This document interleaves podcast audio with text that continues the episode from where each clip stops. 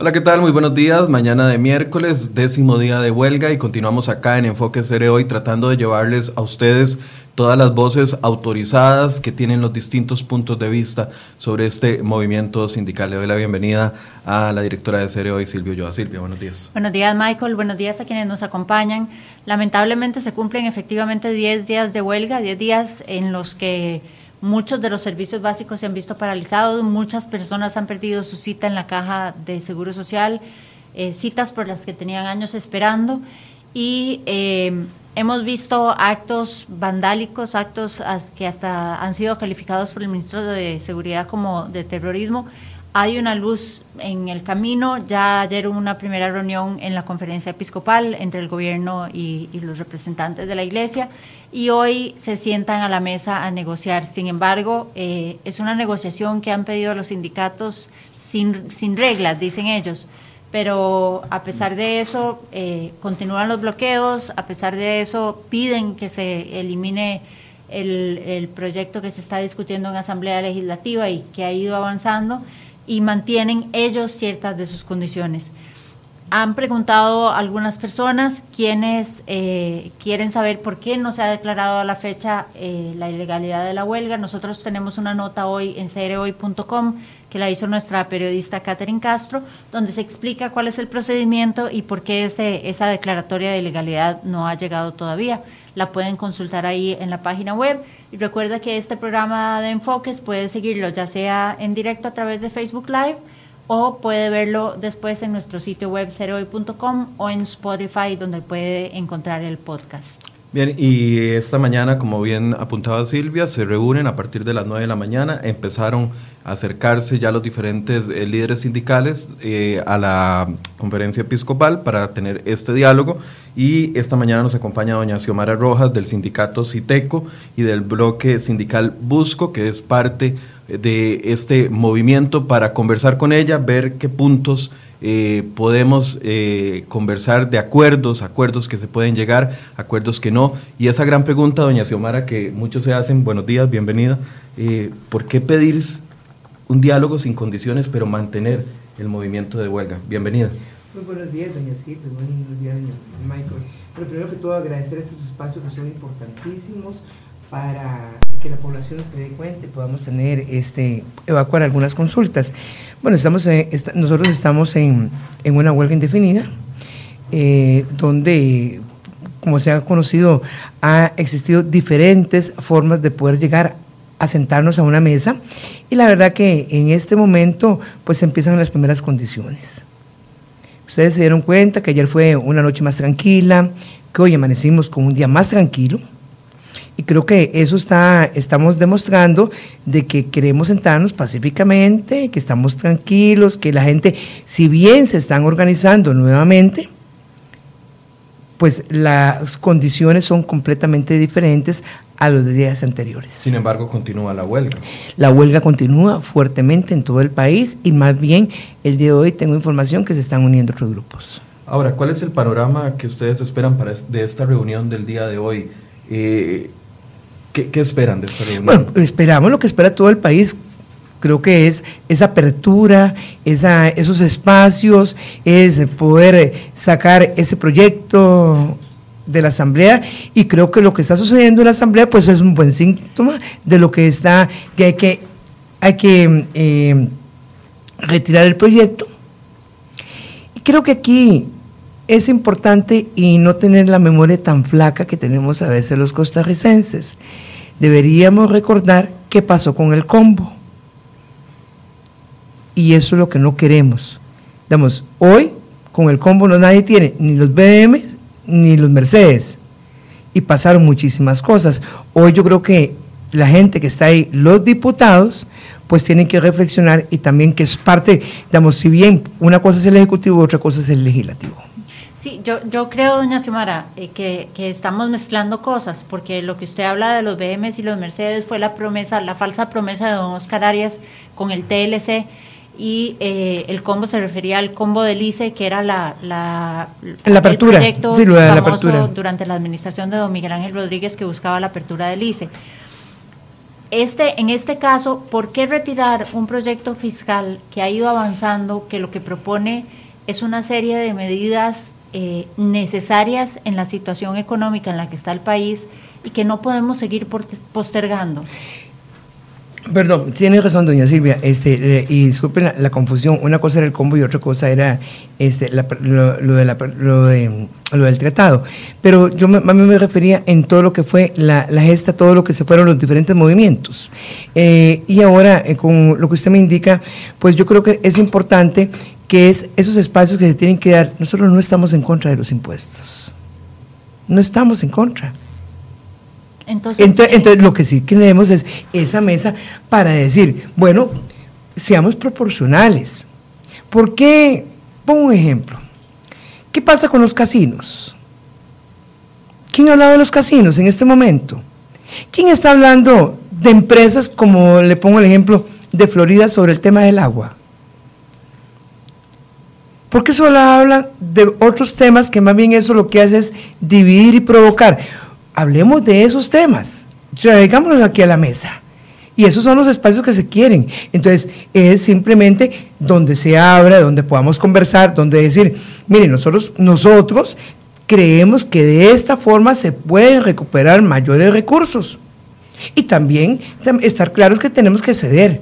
Yo en eso estoy clara. Como dirigente, llegar a una mesa y no ceder, entonces mejor no me presento. Pero pareciera que esa claridad no se traduce en acciones, doña Xiomara, porque eh, por ejemplo, le voy a poner un ejemplo.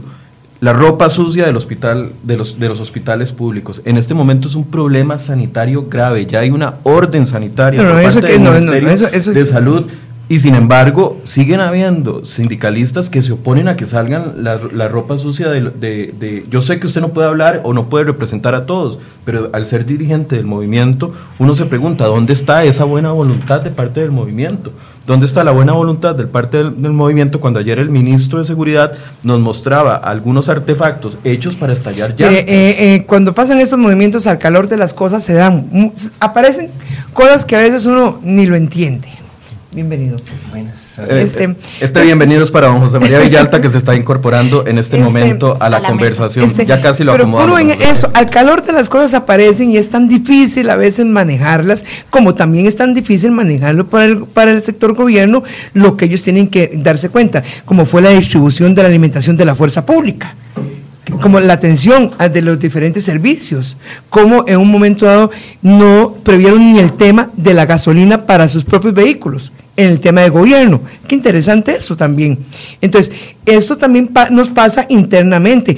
Uno puede, el movimiento, pero a veces es muy difícil por algunas personas que tienen un, que tienen un pensamiento contrario a lo que nosotros, cuál es la lucha, no que nosotros no, si bien se afectan algunos servicios, pues no queremos que esos servicios sean tan profundos como por algunas personas lo están haciendo. Pero la finalidad entonces es que el proyecto se detenga. La discusión el, del proyecto, no van a ceder hasta que eso pase. El proyecto tiene que salir, el proyecto, creo que lo que está pasando en la Asamblea Legislativa, que me imagino que el señor diputado pues nos irá a explicar mejor, este, lo que es, lo que más importante es que se nos escuche, que le vamos a decir dónde creemos nosotros que ahí está.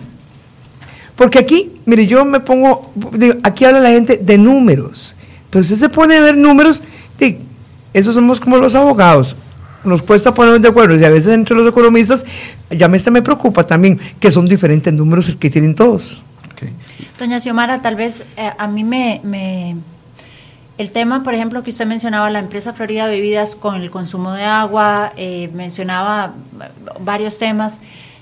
A mí me preocupa ahí que con, con, lo que se habla de la inconexidad de ciertos temas, se meta todo en una misma bolsa y luego el proyecto se caiga abajo, porque son diferentes temas que no deben regularse bajo la misma perspectiva o bajo, bajo la misma ley. Me parece que el tema del consumo de agua debería venir en la ley de aguas, ¿verdad? No en el, no en el plan fiscal. O si queremos, no, podemos abarcar todo en una misma en una misma propuesta. Bueno, entonces yo lo cambio por las frecuencias. Estamos totalmente de acuerdo y nosotros lo hemos denunciado. Entonces, bueno, eso, digamos, es ahí donde vamos. Pero tan siquiera permítanos en una mesa decir dónde creemos nosotros que pueden estar y cómo podemos colaborar, pero no que solamente se habla de los derechos, de lo que tienen los servidores públicos. Entonces, Sí, yo creo que ahí tiene que haber una balanza. Pero están en contra entonces de esos 14 puntos que toca el proyecto, el plan fiscal que se está discutiendo en este momento en la Asamblea, que regula el empleo público. Mire, todas esas cosas, yo creo que aquí, por eso estamos abriendo, es que no se nos ha dicho, simplemente una cosa es imponer, otra cosa es poder negociar. Entonces aquí se imponen y después se quieren negociar. No, primero negociemos y después vamos a ver en qué podemos ceder. Pero es que aquí no se nos permite eso y, qué lástima que tengamos que ir a movimientos para podernos sentar en una mesa en un país que tenemos tantos años y que somos una democracia. Le doy la bienvenida al diputado José María Villalta. Gracias por acompañarnos, don José María. Muy buenos días, un gusto estar con ustedes aquí. Muchas gracias por la invitación. Un saludo para doña Xiomara también. ¿Qué primer acercamiento hace usted sobre esta mesa, importante mesa de diálogo que inicia hoy, diálogo preliminar? Bueno, yo lo, veo con un optimismo moderado. Creo que es importante que finalmente se haya sentado el gobierno a dialogar con, con la representación de los sindicatos. Eh, creo que todavía es una conversación exploratoria donde lo primero que tienen que hacer es ponerse de acuerdo sobre cuál va a ser la metodología para que el diálogo prospere, definir plazos, definir mecanismos para llegar a acuerdos, mecanismos cómo se van, cómo se le va a dar seguimiento a esos acuerdos pero, pero estoy optimista, creo que era necesario que, iniciara este proceso y ojalá que, prospere de, nuestra parte en la Asamblea Legislativa. Eh, queremos contribuir al proceso, eh, creemos que es necesario y lo venimos diciendo desde hace mucho tiempo que eh, la Asamblea tenía que escuchar a los distintos sectores que se sienten afectados por el plan fiscal. La Comisión Legislativa no abrió esos espacios, ahora ese efecto se está viviendo. Creemos también que tiene que haber una conexión entre lo que se hable en esta mesa de diálogo y las fracciones legislativas. No puede estar cada una por su lado, porque lo que ahí se acuerde tendría que traducirse eventualmente en modificaciones al proyecto. Hay distintas alternativas. Em, no solo está la posibilidad de hacerle emociones o hacerle cambios al proyecto, se puede llevar, llegar a acuerdos para aprobar otra agenda, así como le dieron vía rápida a este proyecto, darle vía rápida a otra agenda que incluya otras preocupaciones, pero todo eso tiene que ser concertado con las, con las distintas fracciones legislativas. Eh, y bueno, creo que ahora lo que toca es darle la oportunidad a este proceso de diálogo, ¿verdad? Contribuir a que, a que, pueda, a que pueda fructificar, ojalá. ¿Qué posición tiene usted como diputado con respecto al futuro que debe seguir el proyecto? ¿Se debe continuar la discusión o se debe detener? Liberación decía una pausa dentro del mismo proceso. Eh, Restauración Nacional decía no, que se devuelva a comisión a partir de la, de la moción 700. ¿Qué, posición tiene usted? Bueno, lo que está claro es que debe haber una pausa. Porque el proyecto va como en un tren de alta velocidad. Pero dentro del mismo trámite legislativo es que no puede ser de otra manera. A ver, me parece que la reivindicación del movimiento sindical hay una imprecisión en el sentido de plantear que el proyecto se retire, porque en esta etapa no se puede retirar. La única forma es votarlo en contra, ¿verdad? no vamos a llegar al momento de votación antes de negociar sus contenidos. Entonces, hay que buscarse algún, hay que utilizar alguno de los múltiples mecanismos que da el procedimiento legislativo para hacer una pausa eh, en la discusión. Lo que no puede seguir es su trámite, porque eso va demasiado acelerado. Entonces, eh, mecanismos hay. El más sencillo, la presidenta de la Asamblea tiene ahora que emitir una resolución sobre las mociones que va a admitir. ¿Verdad? Esa resolución no tiene un plazo para emitirse. Perfectamente podría tomarse unas semanas para darle espacio, darle aire al proceso de negociación. Otra opción es modificar el procedimiento 208 bis y abrir un nuevo espacio, aprobar una moción para posponer el proyecto por varias semanas o eventualmente devolverlo a comisión. Yo lo que creo en este momento es que hay que hacer una pausa. Y estoy dispuesto a escuchar, eh, a escuchar distintas alternativas. ¿no? El problema que tenemos es que es un procedimiento también que ha sido rápido, pero que a la vez es muy rígido y dificulta procesos de negociación.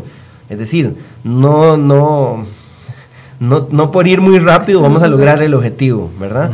Eh, y, y creo que ahí hay un abanico de opciones que podríamos explorar. Durante estos eh, días eh, hemos visto diferentes posiciones que indican de que esta huelga no se trata sobre el 1% del impuesto a la canasta básica, sino sobre los 14, eh, lo que le comentaba Silvia, los 14 regulaciones que se le ponen a algunos de los beneficios adquiridos que ya tienen los empleados públicos, como por ejemplo el tema de las anualidades, como por ejemplo el tema del pago bisemanal, etcétera, etcétera. ¿De qué trata esta huelga verdaderamente, doña Xiomara? ¿O están utilizando el 1% para jalar gente a, a sus posiciones para defender esos privilegios? Mire, yo creo que hay que primero controlar a quienes cubren de todo el sector público esos privilegios que usted está mencionando. La gente de Sensinay, que también está incorporada al movimiento, no solamente tiene el tema de anualidades este, igualmente, dentro de los diferentes grupos de la gente de laboratorios de, de, tareas tan importantes como es ENASA y FITO, solamente tienen el tema de la anualidad, el tema de la peligrosidad. Bueno, es que hay una gran disparidad. Entonces, entonces, entonces no se pueden hablar de los 14 puntos en forma general.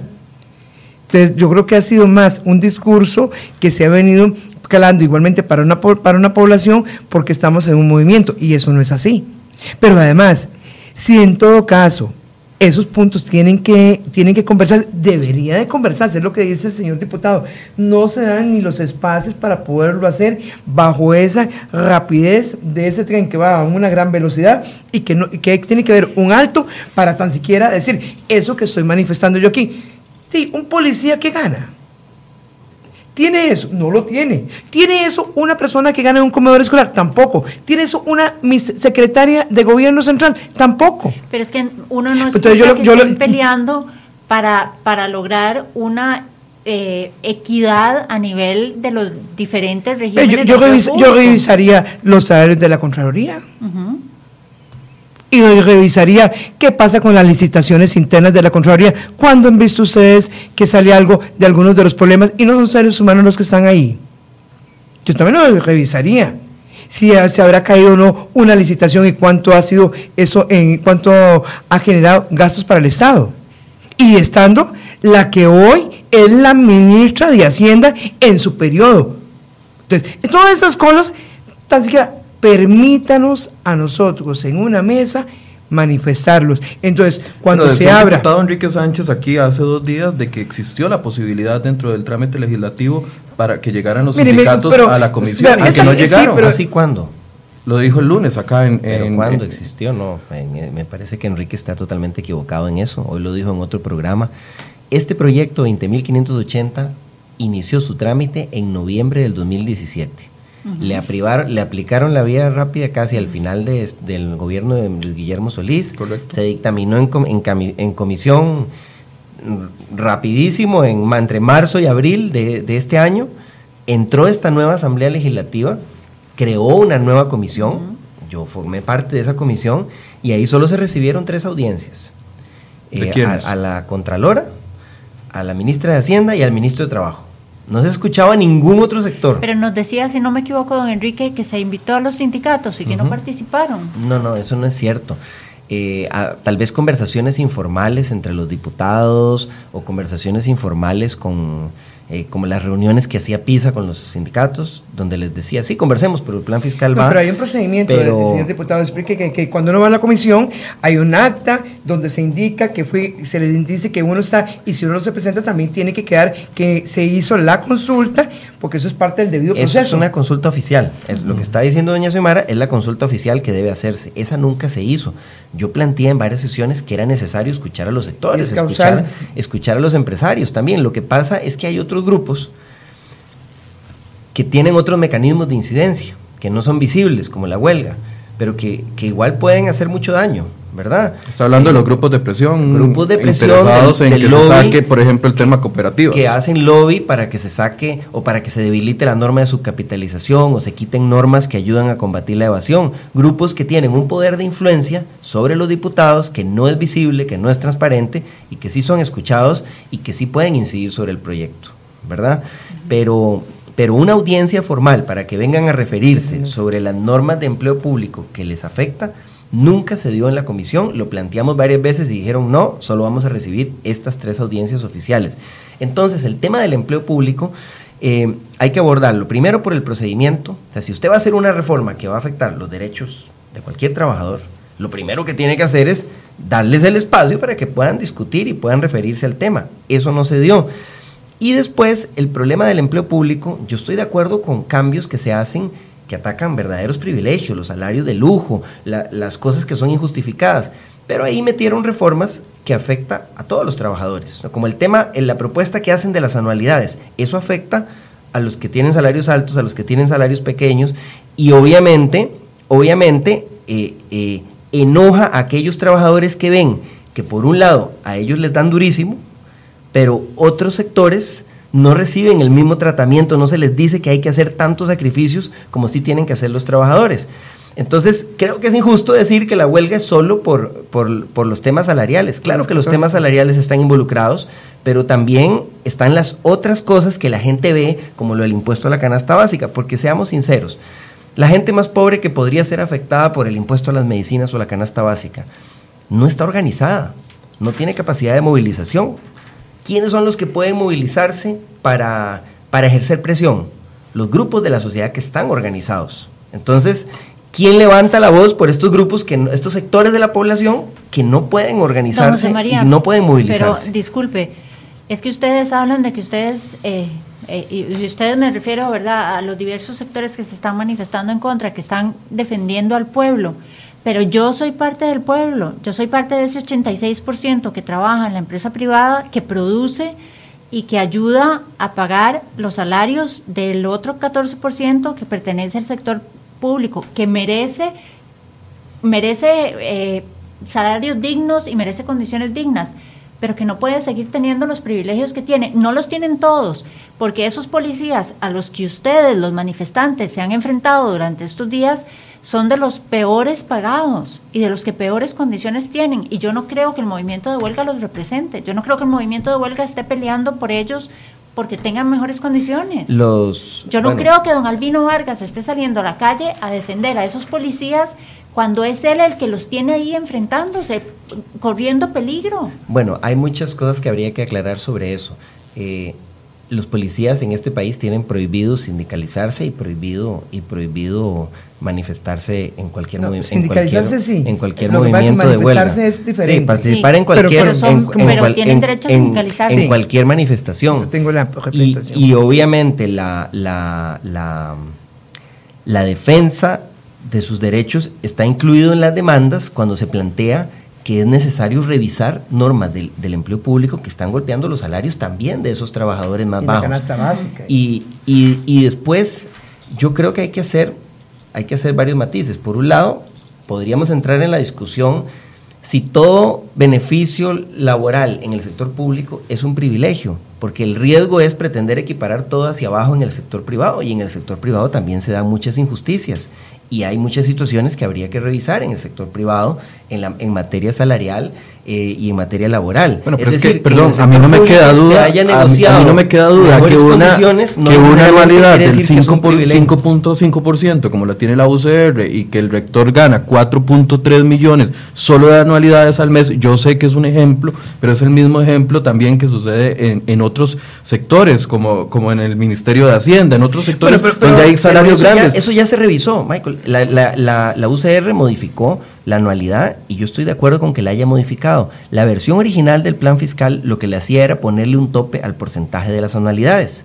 Y eso, digamos, era razonable. Yo creo que eso no generó tanta oposición. Pero ahora en el último texto, sin consultarle a los trabajadores, metieron la conversión de la anualidad en un monto fijo. Nominal. Nominal, nominal, que no se va a actualizar en Claro, pero es alto para los trabajadores no calificados, de 2.94. no, porque a ver. Para tratar de lograr esa igualdad. es un monto fijo que no se va a actualizar y entonces, con el paso de los años, va a ir perdiendo el valor adquisitivo de ese salario. ¿verdad? Entonces, ahí no, están golpeando Cada seis meses hay actualización de salarios por parte del gobierno. No, no, lo que la, dice la empresa privada no lo hace. No sé si han visto siempre, pero el gobierno sí lo hace. No sé si han visto el último texto del artículo 50. El artículo 50 lo que dice es que se va a poner, se pone un monto de anualidad fijo, nominal, y ese monto se va a mantener invariable en el tiempo, no se va a actualizar, no se va a indexar con la inflación. Entonces, el monto de la anualidad... Depende de la escala salarial y la escala salarial se va, va aumentando, a ver, eh, porcentualmente de acuerdo con la inflación. Lo que aumenta es el salario base cuando hay aumento salarial, cuando, el gobierno da aumento salarial, porque a veces no a veces dicen no hay aumento salarial a la base. o sea, es mayor un 2% de 150 mil que un mayor pero ya no va a ser, Ya no va a ser un 2%, o sea, lo que se hace es convertir en un monto nominal el, porcentaje de la anualidad y se deja fijo año con año. Pero en todo caso, haya o no haya aumento salarial, haya o no haya inflación. Bueno, con todo respeto, lo que queremos es precisamente un tema de una discusión como esta en una mesa de trabajo.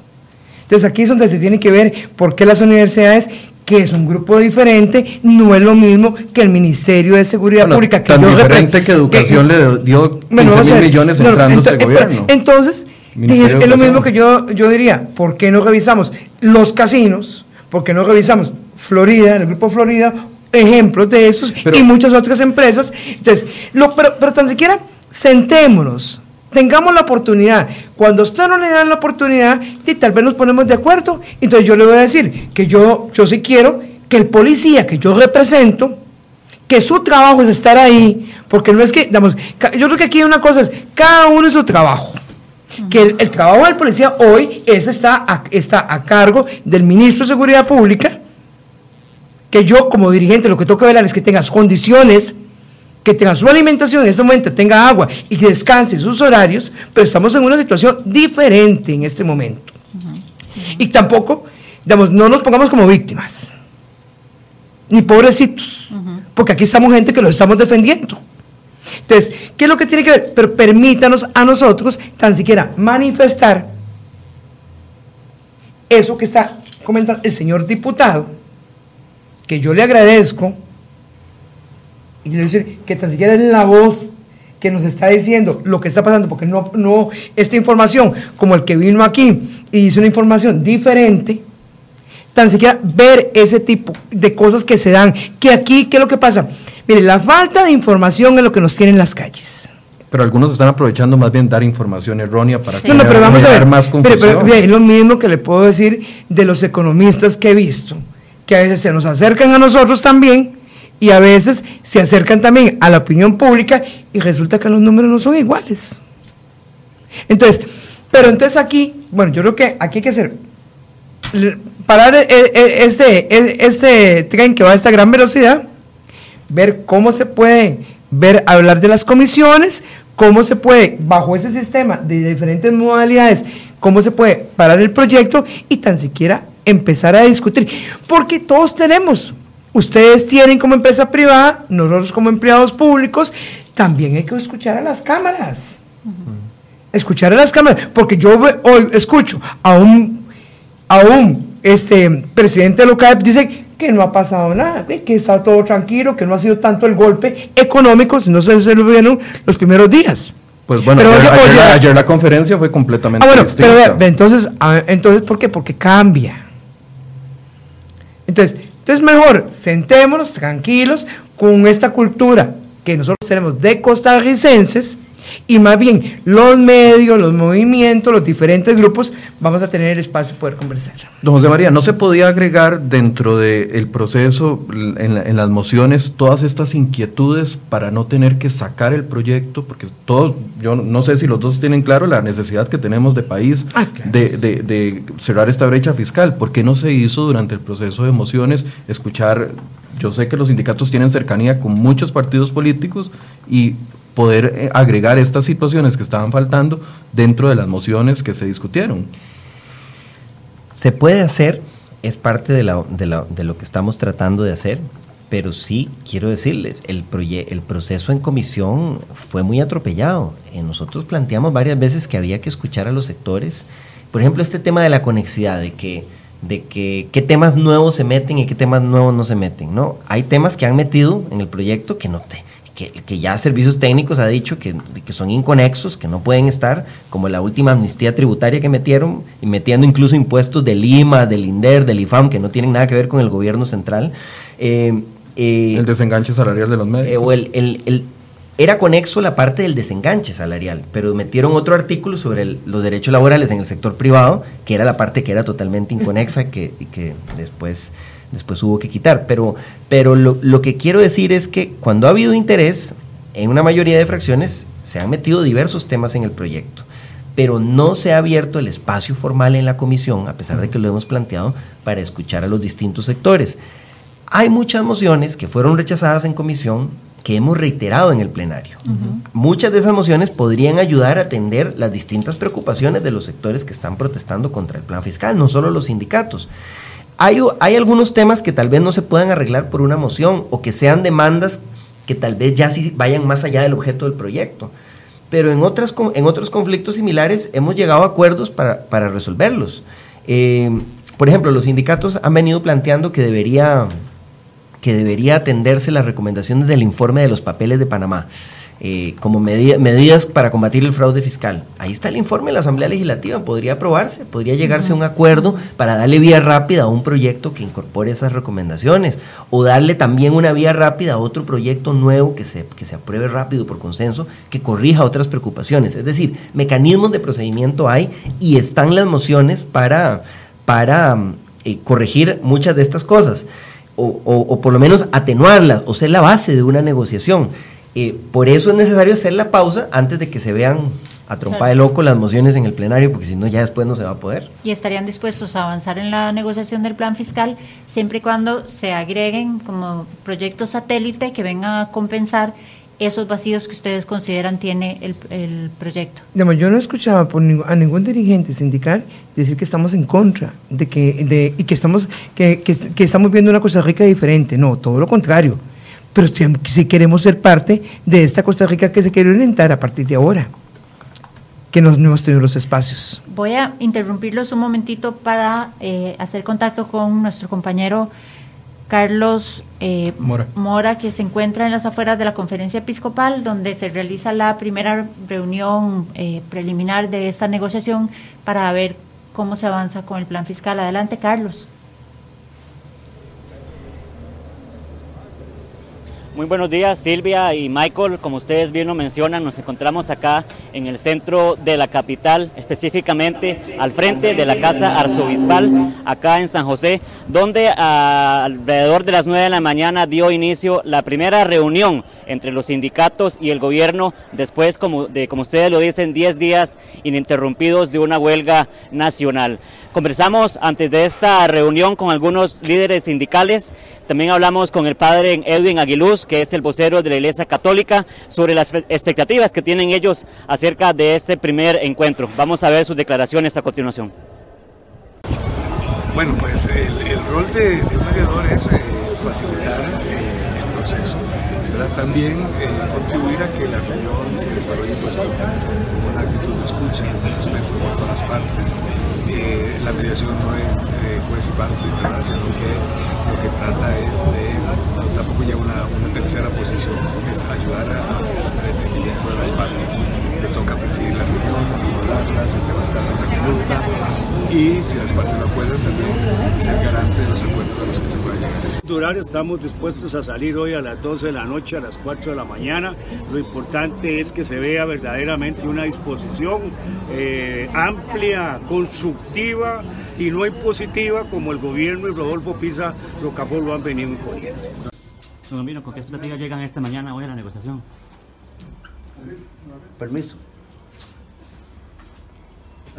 Estas eran las declaraciones de, como ustedes vieron, el sacerdote Edwin Aguiluz, que va a ser el vocero de la Iglesia Católica y también de algunos sindicalistas de, que están en, la reunión ya acá adentro. Del gobierno no se pudo obtener ninguna reacción porque ellos hicieron su ingreso por otro sector de la Casa Arzobispal. Eh, Silvia y Michael, eh, esta reunión se está dando eh, aquí en San José, pero hay que recordar que se da en medio de un forcejeo, por así decirlo, y de un estilo encoge. ¿Por qué? Porque el gobierno ha dicho que ellos van a sentarse a negociar a partir del momento en que la huelga sea depuesta y que no haya ningún bloqueo en ninguna vía del país, pero esta solicitud no ha sido pues acatada por los sindicatos. Y por otra parte también hay un forcejeo sobre el rol que va a seguir el proyecto de ley en la, Asamblea Legislativa, pues por una parte hay sectores que eh, piden que el proyecto se detenga eh, en su discusión eh, en el plenario legislativo y que sea devuelto a una comisión y por otro lado que continúe su, su, su, discusión en el plenario. Pero esos van a ser aspectos que se van a decidir aquí esta mañana. Repetimos, es una reunión preliminar, como la ha definido el gobierno, no es una mesa ya de, de negociación, sino más bien una reunión preliminar para sentar las bases de esa negociación que inicia este miércoles acá en la Casa Arzobispal. Cuando tengamos más información, vamos a pedir nuevamente un pase. Ustedes continúan con más en el set de enfoques. Muchas gracias a Carlos Mora, que nos informaba desde las afueras de eh, la Casa Arzobispal en San José. Como vemos, don Albino sigue molesto con nosotros, eh, no se niega a darnos declaraciones desde que informamos que tiene 28 años y 8 meses de gozar de un permiso salarial en el Ministerio de Justicia y pese a ser uno de los representantes eh, sindicales más fuertes de este movimiento, se niega a darnos declaraciones. También tenemos información con el periodista Josué Alvarado desde el sector de Zapote, donde nos tiene una actualización de lo que ha sido este movimiento el día de hoy. Adelante, Josué.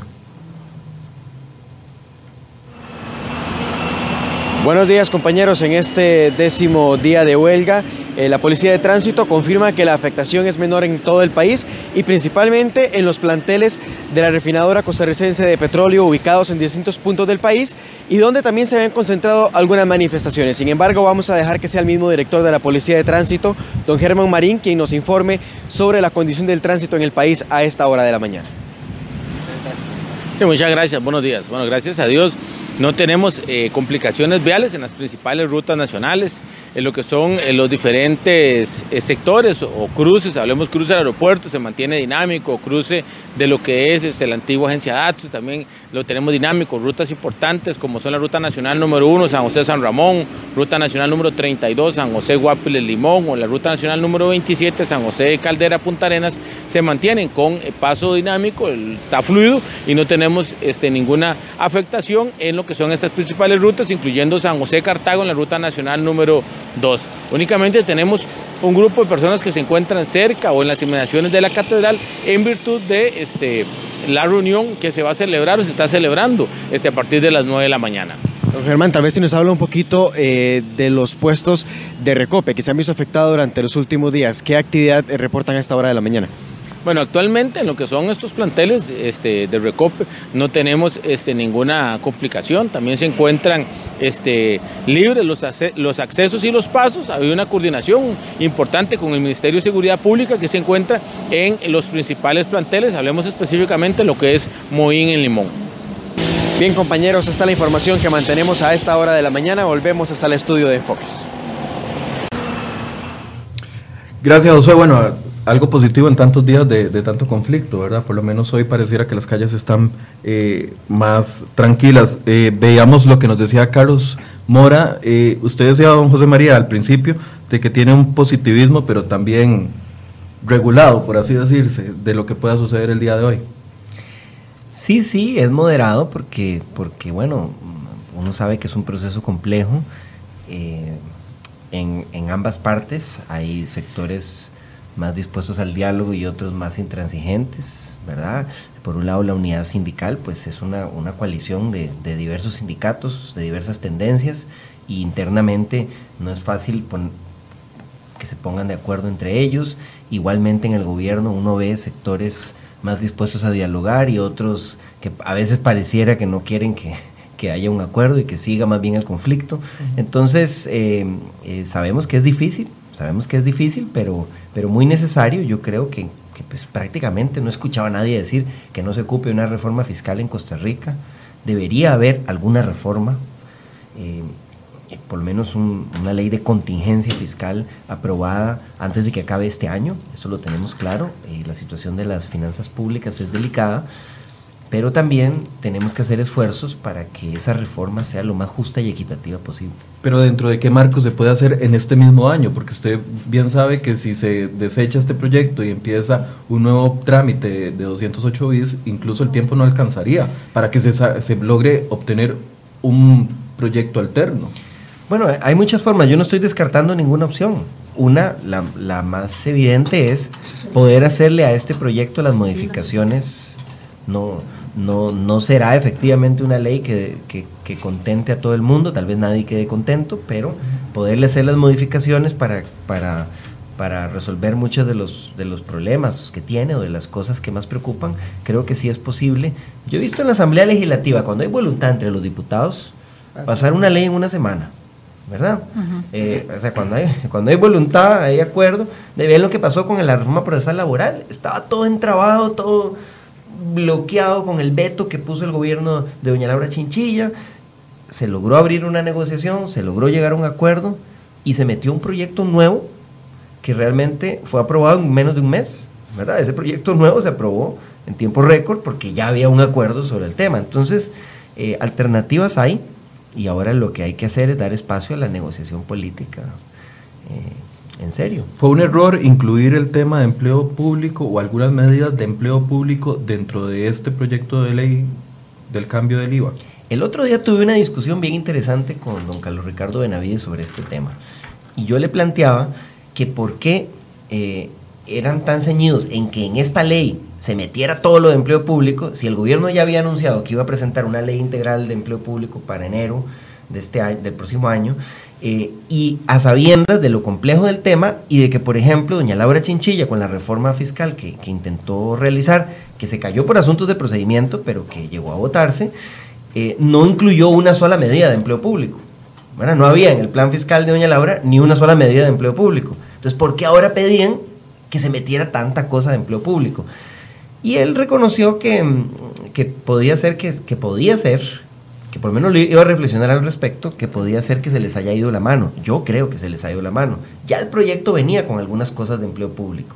Pero cuando entró esta nueva Asamblea Legislativa, algunos sectores y algunos, algunas fracciones empezaron a presionar por meter más y más temas de empleo público y eso fue tensando cada vez más la cuerda. Pero don, don, José María, a ver, si, si estamos metiendo, el proyecto no puede ser solo impositivo, el proyecto tiene que mostrar una voluntad de ordenar la casa, no puede ser solo ponerle más impuestos a la gente. Entonces, usted primero me dice que eh, el tema del, del 1% de la canasta básica, que hay que revisarlo y que no puede ser que se le cobre a la gente, pero ahora reniega del tema de que se haya incluido el, empleo público. Lo que se busca es ordenar la casa, porque no, podemos seguir. no he renegado. Bueno. Estoy diciendo que se les fue la mano, ¿verdad? Podían incluir algunas medidas de empleo público, el proyecto tiene medidas de contención del gasto, está el tema de la regla fiscal, donde también algunas cosas se les ha ido la mano, por ejemplo, las normas que afectan los destinos específicos para programas sociales, me parece que eso hay que revisarlo también. O sea, sí tiene normas de contención del gasto. La versión original tenía normas de contención del gasto más duras que los otros planes fiscales que se han, que se han discutido.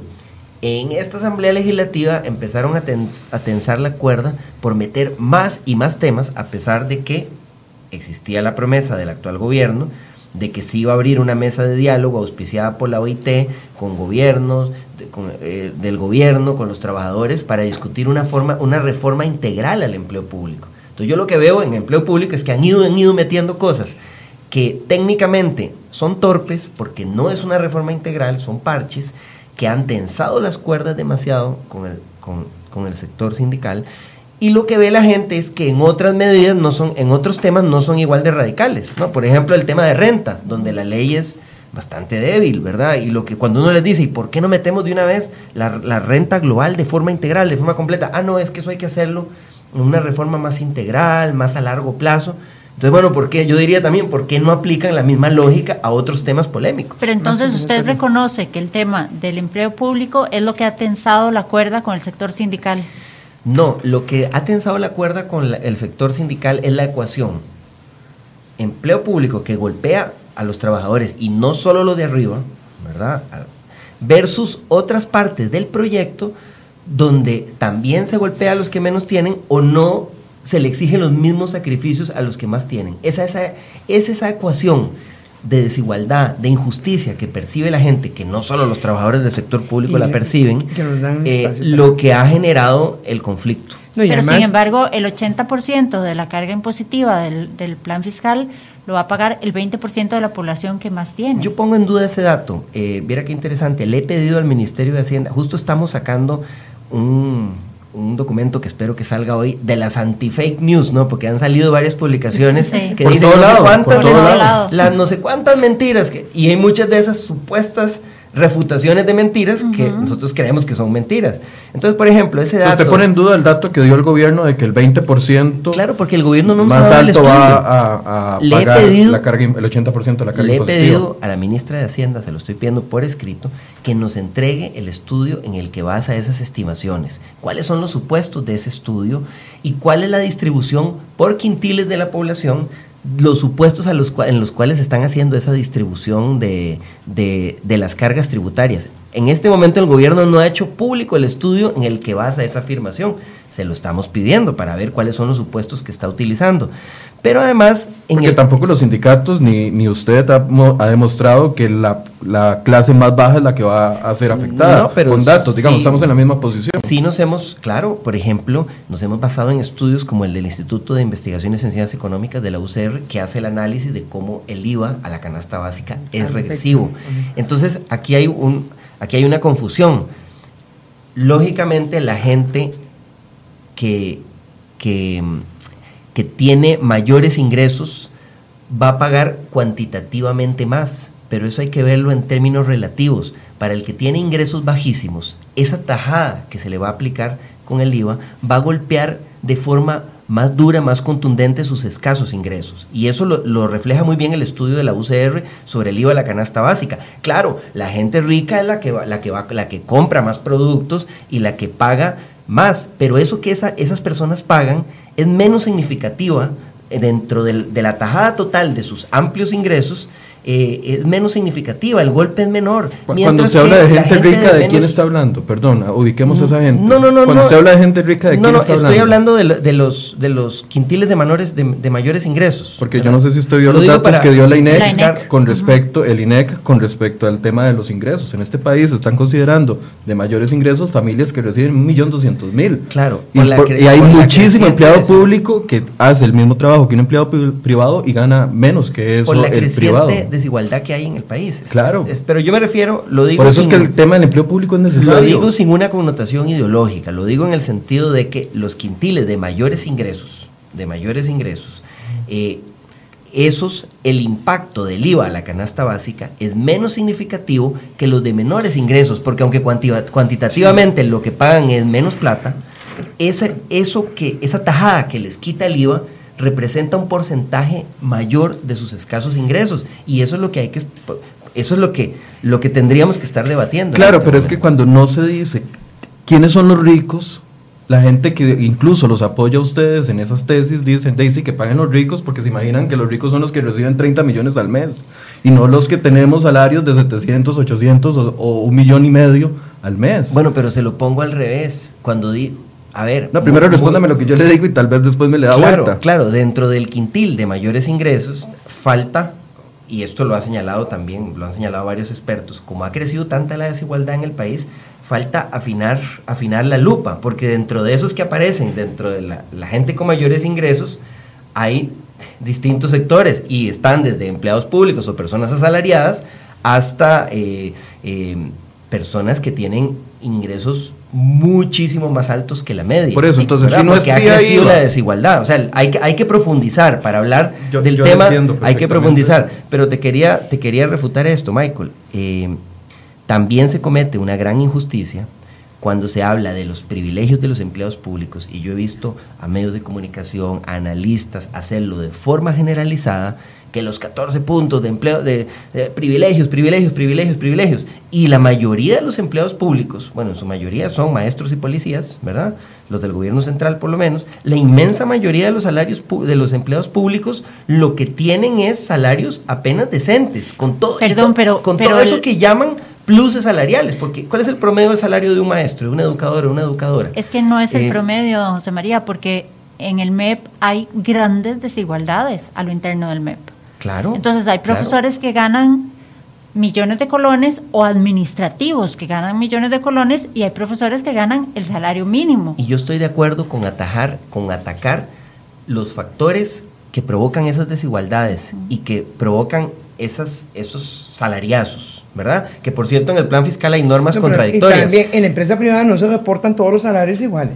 Sí, también. Bueno, pero ¿dónde está el estudio? Hay que ver. hay explotación laboral. Entonces, uno, uno eh, yo estoy de acuerdo con atacar los Son factores que generan esas desigualdades, pero eso no se está haciendo en el plan fiscal y ahí hay algunas normas, ¿verdad? Hay otras con las que yo estoy de acuerdo, pero hay algunas normas que golpean también a esos que no son los privilegiados. ¿Con cuáles está de acuerdo?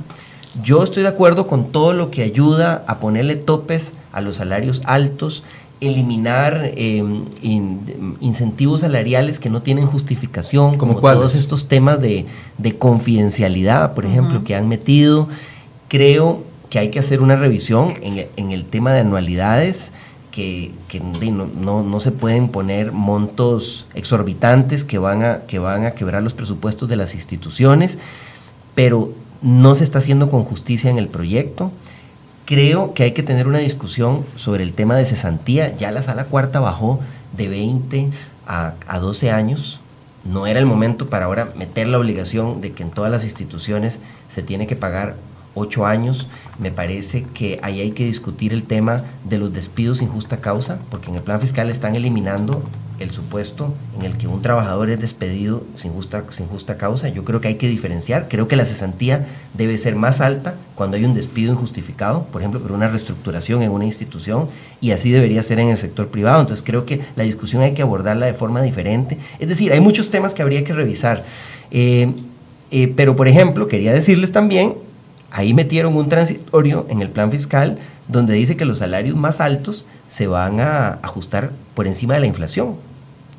Me dicen que es un error, pero yo veo la, redacción de las normas transitorio, revísenlo en, la parte de empleo público, donde, donde veo, veo los cambios que le hicieron al proyecto y la forma en que está redactado deja dudas, pero ahí lo que dice es que para los salarios más altos sí va a haber un ajuste por encima de la inflación. eso, es, inaceptable. Eso es contradictorio cuando a los cuando a los más bajos le han venido aplicando incluso ajustes que no que no compensan el aumento en el costo de la vida. lo que yo no entiendo es que si, si no es vía impuestos y no es vía reforma de empleo público, entonces ¿cuál es la propuesta?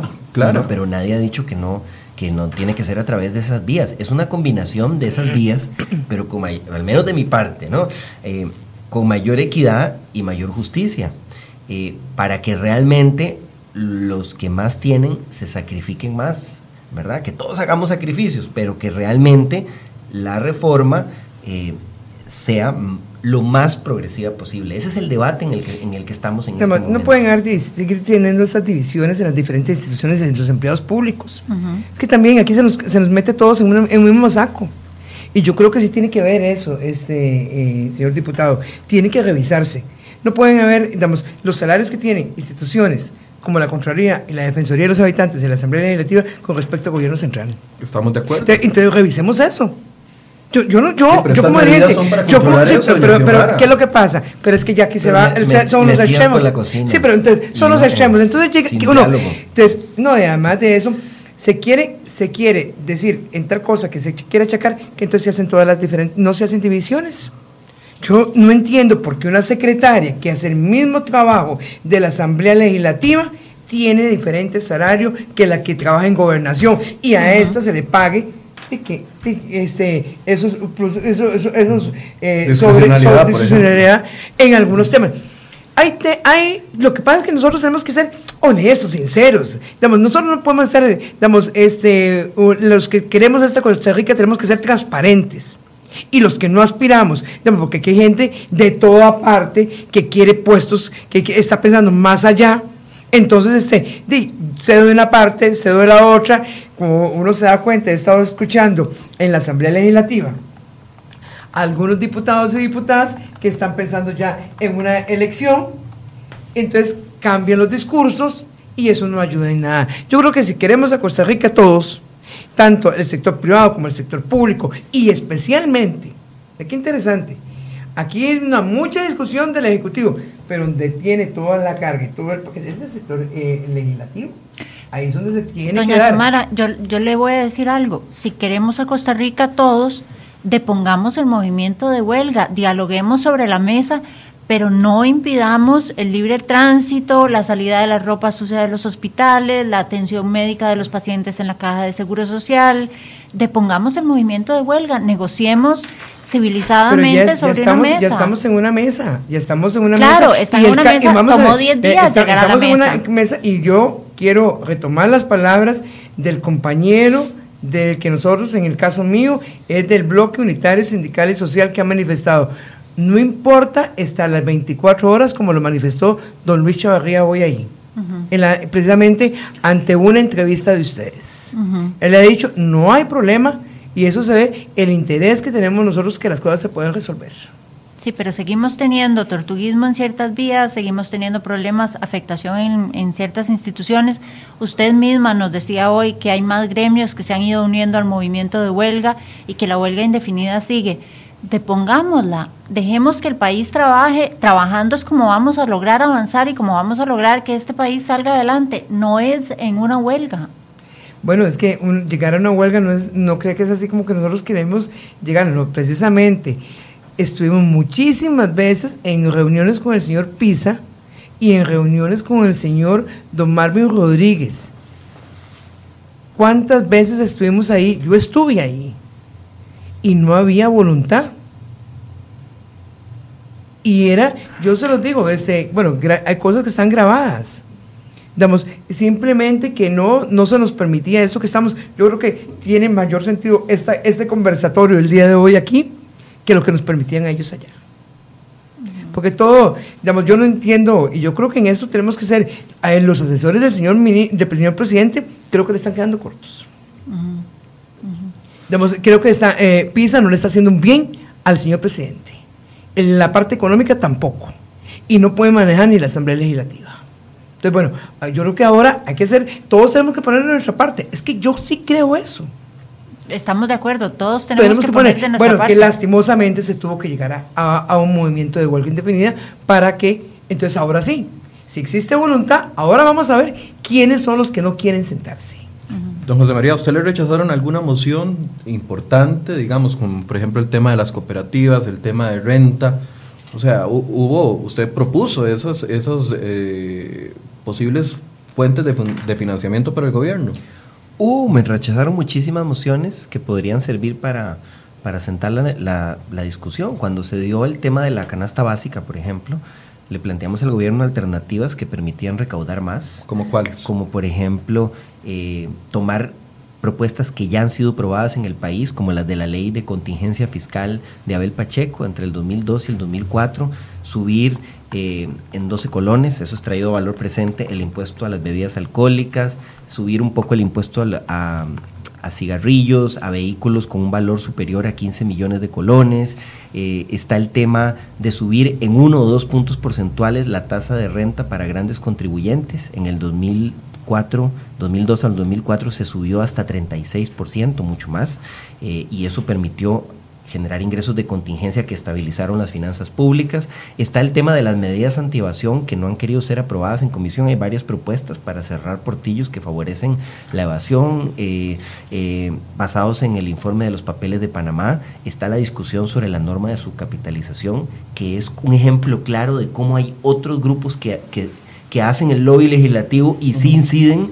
Eh, esa es una medida recomendada por, por, por, las normas BEPS de la OCDE es una medida que estaba en el plan fiscal de Laura Chinchilla, el gobierno aceptó incluirla y después, por presión de diversos grupos, empezaron a debilitarla, empezaron a debilitarla, empezaron a debilitarla, al punto de que ahora el mismo Ministerio de Hacienda reconoce que, le va a costar mucho aplicarla y que podría dejar de percibir hasta 90 mil millones de colones, más que lo que se perdería exonerando la, canasta básica. Y yo no veo que, el, gobierno, que los mismos diputados de gobierno hagan tanto escándalo sobre ese tema, eh, cuando es un tema muy grave.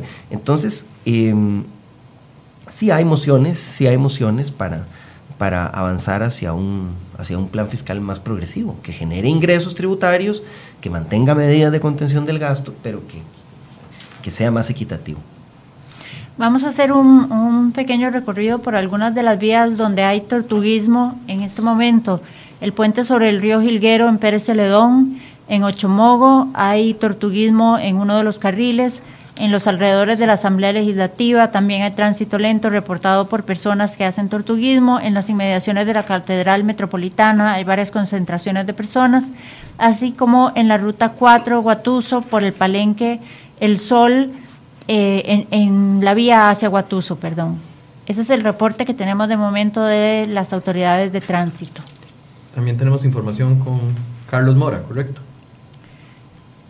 Tenemos información no, todavía no la, no la tenemos. Vamos a continuar conversando con el diputado Villalta y doña Xiomara eh, Rojas con respecto a este tema. Usted explicaba entonces de que hay medidas. Eh, si estaban esas buenas ideas, tan buenas ideas, ¿por qué no resultaron incorporadas en esta versión del proyecto, José María?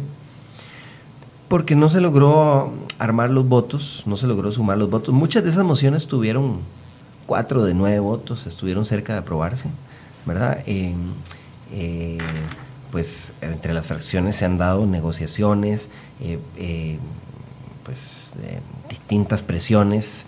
y, en ese momento no se logró generar un consenso, pero en el plenario podrían, podría cambiar la correlación, la correlación de los votos. Entonces, sí es correcto que durante la discusión del plenario se podría mejorar mucho el proyecto, más viendo la, la posición que ha mantenido el, un cierto sector de la población, sindical y no sindical, con respecto a, la, a, a, a las quejas que existen a algunos aspectos del proyecto. Es correcto si se abre un periodo de escucha, de diálogo, de negociación para ver cuáles mociones se van a aprobar, ¿verdad? Porque, a ver, yo recuerdo la... Pero ese diálogo es interno entre ustedes los diputados, no está hablando de este diálogo externo. Es que, tienen, de cuál tienen, diálogo tienen que estar comunicados, a eso es a lo que voy. Para que la cosa camine, el diálogo que tiene el gobierno con, con los sindicatos en este momento tiene que estar conectado y comunicado con las fracciones legislativas. Y esa es una preocupación que yo tengo, ¿no? Si el gobierno tuviera mayoría en la Asamblea Legislativa, el, los sindicatos podrían saber que se sí. ponen de acuerdo con el gobierno uh -huh, y tienen uh -huh. más o menos certeza de que sus preocupaciones van a ser incorporadas.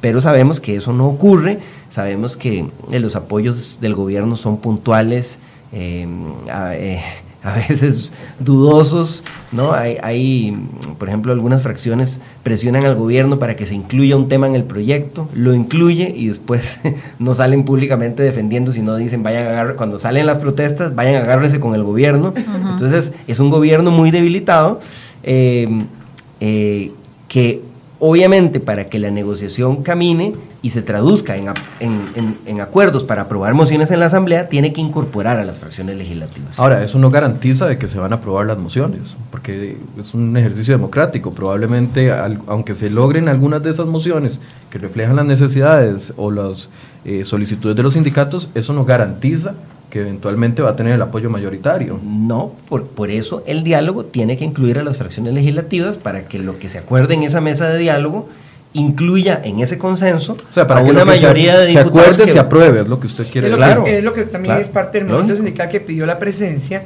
de los jefes de fracción. Uh -huh. Uh -huh. Pero por eso, si no se aprueba, es parte del ejercicio democrático. Claro, pero toda negociación en torno a un proyecto de ley o para hacerle cambios a un proyecto de ley incluye la posibilidad de sumar dentro de ese ejercicio democrático suficientes apoyos para lograr convencer, lograr convencer y aprobar esos cambios, ¿verdad? Si no, no se podría negociar sobre, o sea, si todo fuera incierto y no sabemos cómo se van a votar las mociones, no se podría negociar sobre ningún proyecto de ley, ¿no? Ya no hablemos de este caso, ¿verdad? Obviamente la negociación tiene que incluir el, el, el esfuerzo por lograr consensos con una mayoría de diputados y diputadas. ¿Usted está de acuerdo con el movimiento de huelga y con que el movimiento de huelga se mantenga? Yo creo que la huelga es un derecho y que en este caso hay razones justificadas para que los trabajadores se movilicen. No, no respaldo ni promuevo acciones de violencia, de sabotaje de, de, de los servicios públicos.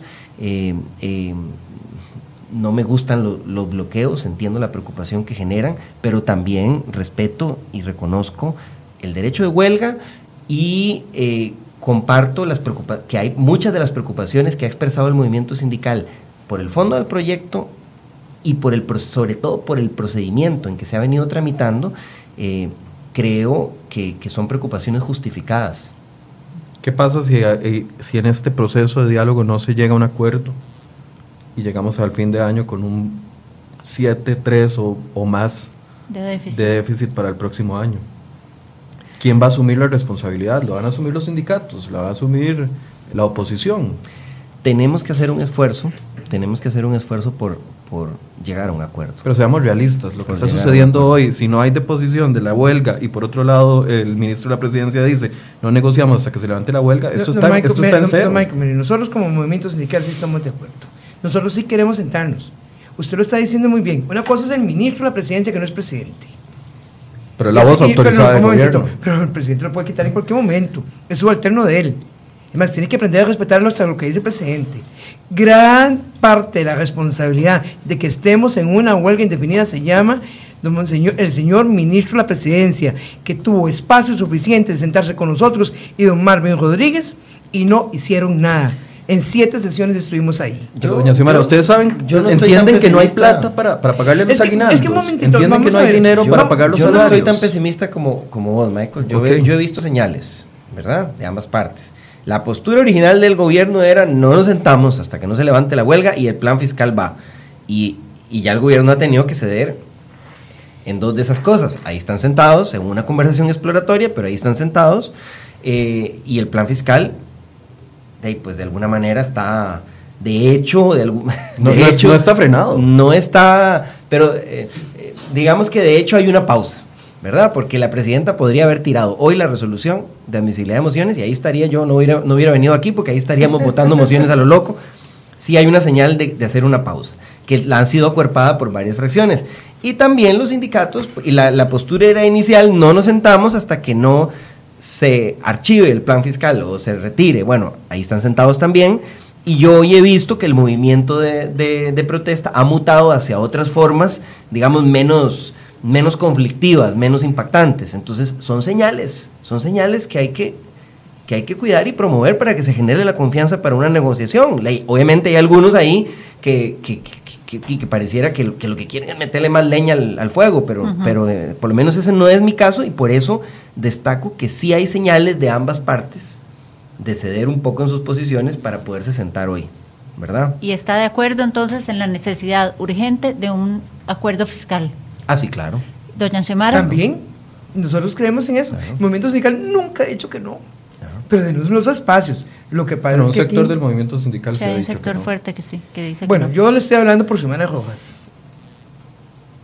que soy dirigente sindical y estoy diciendo, yo sí creo en eso.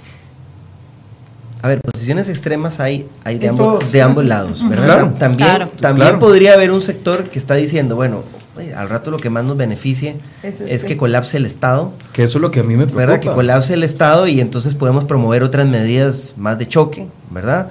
Eh, y, y- y, pues sí, obviamente también en el movimiento sindical hay distintas posturas y algunas son más intransigentes, pero yo creo que una inmensa mayoría de diputados y de actores sociales que estamos en esto, sabemos la encrucijada en la que estamos y sabemos que debe a final de este año haber algún acuerdo fiscal y aprobarse alguna ley que, que, que por lo menos ayude a sanear las finanzas públicas y abrir el espacio para otras reformas que habrá que hacer. La pregunta es qué tan fuerte puede ser ese acuerdo fiscal. Si va a ser del 4.2 como se había hablado en un inicio, si va a llegar al, al 1% A como se está Pero, hablando ahora. yo, yo quiero meter, aquí es el problema, Michael, y es lo siguiente. No, no empecemos a hablar de cuánto puede ser, lleguemos a algo. En este momento no tenemos nada. Pero aquí, cuando se va a hacer algo, de una vez empieza a decir si es el 1.5, si es el 3. No, y con suerte sea más o con suerte sea menos. Pero es que aquí es donde lo importante es poder sentarnos. Y yo creo que eso es lo que se necesita y ese es el gran esfuerzo. Como bien se indica, este, aquí no es un tema de que la- por dónde viene la moción. Si la moción es de el señor Villalta, pues si es la mejor moción que nos puede servir al país, tiene que ser. Y si es de otra fracción, también. Si hay voluntad, todo se puede resolver. Pero yo, yo, yo siento que digamos, tenemos que cambiar el concepto ya como de costarricenses. Todos empezamos mal, por ambas partes. Pero aquí hay un grupo que no está ni en los movimientos sindicales, ni está en las fracciones. Es otra Costa Rica que está viviendo las cosas y que está disfrutando. Eso, esto no está en ninguna cámaras, esto no está en ningunos sindicatos. Esta gente es la otra Costa Rica que, que se está aprovechando de todos los diferentes movimientos. Y esto hay que poner atención. Yo creo que la señal más importante que tenemos que dar este año es Costa Rica logró ponerse de acuerdo y aprobar una reforma fiscal. Aunque sea débil. Pero ya le estás... de- eh, creo que el tema más importante es la señal de que se logró un acuerdo fiscal. Por eso, Independientemente del monto. Es decir, podemos entrar a discutir cuánto se va a recaudar. Yo, yo podría decir que, que tal vez no es tan poquito como, como dice el gobierno, pero no quiero entrar en ese debate. Ya el proyecto, el proyecto desde un comienzo, mm, las expectativas de recaudación no eran, la- la- Los más la- favorables. no eran las más abundantes. ¿verdad? Vamos a ver el, el balance final, pero la percepción que nosotros tenemos es que lo que no podemos es enviar la señal de que aquí no se logró un acuerdo para una reforma fiscal. Y eso, eso sería lo más importante para la estabilidad del país, para las finanzas públicas eh, y para poder seguir abordando otras reformas que van a tomar más tiempo. Aquí Costa Rica logra un acuerdo para realizar una reforma fiscal. Pero usted sabe que los organismos internacionales, si es muy débil, no van a actuar de una forma más condescendiente con nosotros. Yo creo que lo primero, lo que está generando en este momento la incertidumbre son esas señales que se envían de que aquí no va, no va a pasar nada. Me parece.